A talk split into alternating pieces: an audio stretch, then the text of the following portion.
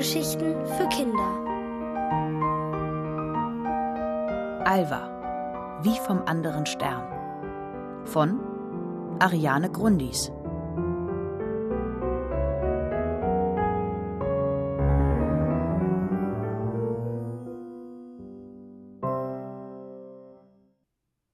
Mond ohne Nudeln. Zögerlich betraten Alva, Benny und Ezra Uranias Wohnung.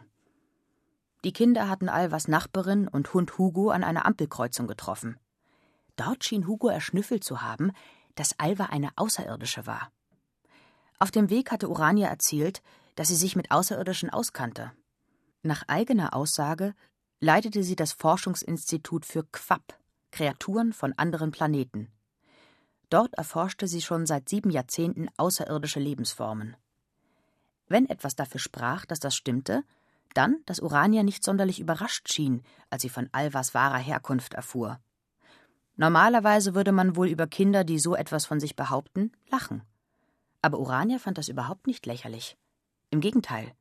Sie fand es sehr interessant und hatte die Kinder auf einen Tee eingeladen. Sie hatten die Einladung gerne angenommen, denn Alva wusste selbst kaum etwas über sich und ihre galaktischen Fähigkeiten. Nun hoffte sie, Urania könne ihr ein paar Fragen zu ihrer Herkunft beantworten. Während sich die alte Dame noch um den Tee kümmerte, sprang Hugo zu Alva auf das Sofa und legte seinen Kopf auf ihren Schoß. Guckt mal, die Gläser da oben im Kronleuchter sehen aus wie kleine Planeten, sagte Benny. Und Esra fragte, ob Urania wohl auch gleich Kekse zum Tee mitbrachte. Urania kam ohne Kekse in das Wohnzimmer zurück. Sie schob ein Tablett mit vier Tassen und einer Kanne auf den Tisch. So, sagte sie wie eine Oberärztin. Dann wollen wir mal. Sie setzte sich und wendete sich zu Alva. Du weißt also gar nicht, von welchem Planeten du stammst? Alva schüttelte den Kopf. Weißt du denn, wie lange du schon auf der Erde bist? Alva schüttelte wieder den Kopf. Ich bin hier, seitdem ich mich erinnern kann. Urania rückte etwas näher an sie heran. Die alte Dame roch nach irgendeinem Weihnachtsgewürz. Dabei war Weihnachten schon zwei Monate her. Mit einer Art Leselupe, die Urania vom Tisch nahm, schaute sie in Alvas Augen, in die Ohren, in die Nase und in den Mund. Die Untersuchungen begleiteten ein leises Aha, mhm, oha. Es kann mal kurz wehtun. Damit riss sie Alva ein Haar aus. Sie überprüfte es auf Reißfestigkeit und ließ Hugo daran schnüffeln. Und? Von welchem Planeten stammt sie? fragte Benny ungeduldig. Gespannt hatten die Kinder das Geschehen verfolgt. Geduld, junger Mann. Urania goss den Tee in die Tassen. Dann wollte sie wissen, ob Alva schon mal von einem anderen Planeten geträumt hatte. Sie glaubte nämlich nicht, dass Alva sich nicht erinnerte, woher sie kam. Sie glaubte, dass sie die Erinnerung mit einem Traum verwechselte. Alva überlegte. Na, ich bin mal im Traum zum Mond geflogen. Eigentlich wollte ich meine Eltern dahin schießen, weil ich sauer auf sie war. Dann aber wie der Mond, unterbrach Urania sie und stand auf.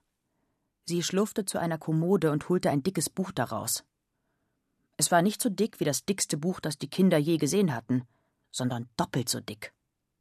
Darin blätterte Urania vor und zurück und wieder vor. Das tat sie eine ganze Weile, ehe sie sagte, wie ich es in Erinnerung hatte.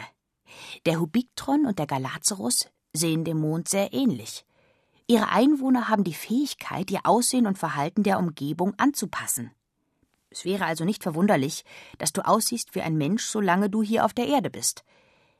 Sag, in welchen Situationen fühlst du dich anders als andere? Ich habe das Gefühl, dass ich das einzige Kind auf der Erde bin, das keine Nudeln mag, sagte Alva. Wie kann man nur keine Nudeln mögen? konnte sich Esra nicht verkneifen. Urania wollte versuchen, eine Verbindung zu Hubiktron herzustellen.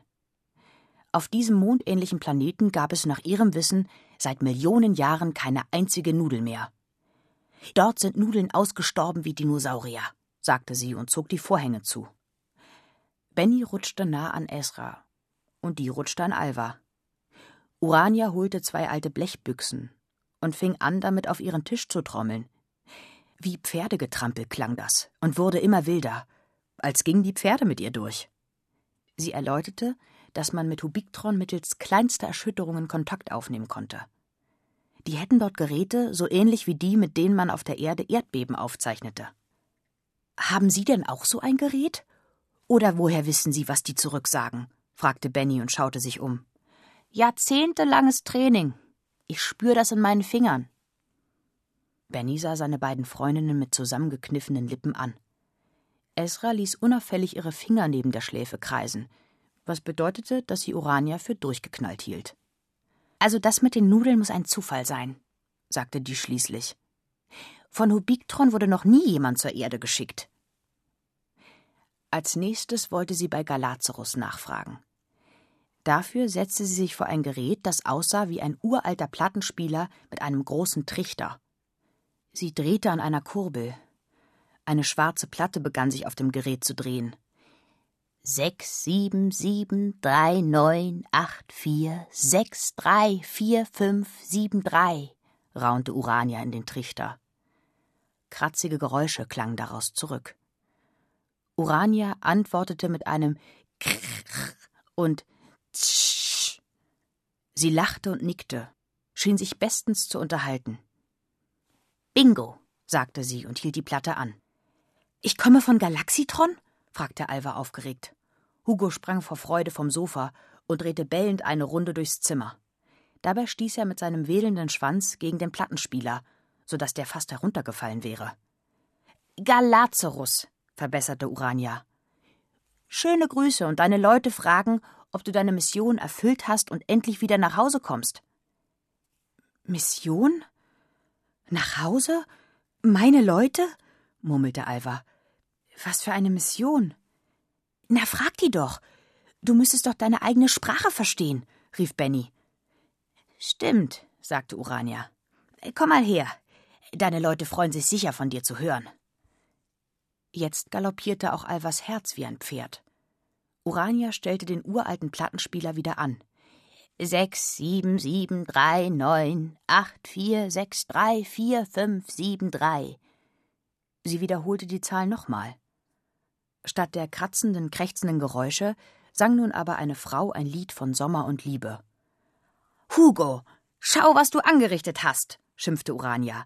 Jahrelang hat es gedauert, bis das Gerät endlich so stand, dass ich Kontakt zu Galazarus aufnehmen konnte. Und nun hast du es verschoben mit deiner Rumwedelei. Schuldbewusst senkte Hugo den Blick. Urania krächzte nochmal in den Trichter, aber die Frau sang unter leisem Knistern ihr Lied weiter. Alva sah hilflos zu ihren Freunden.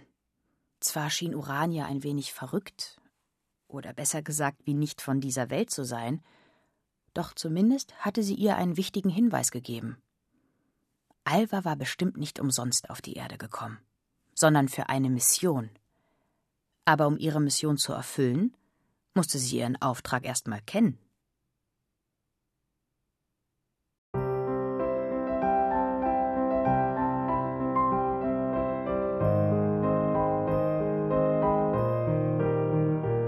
Ihr hörtet Alva, wie vom anderen Stern von Ariane Grundis.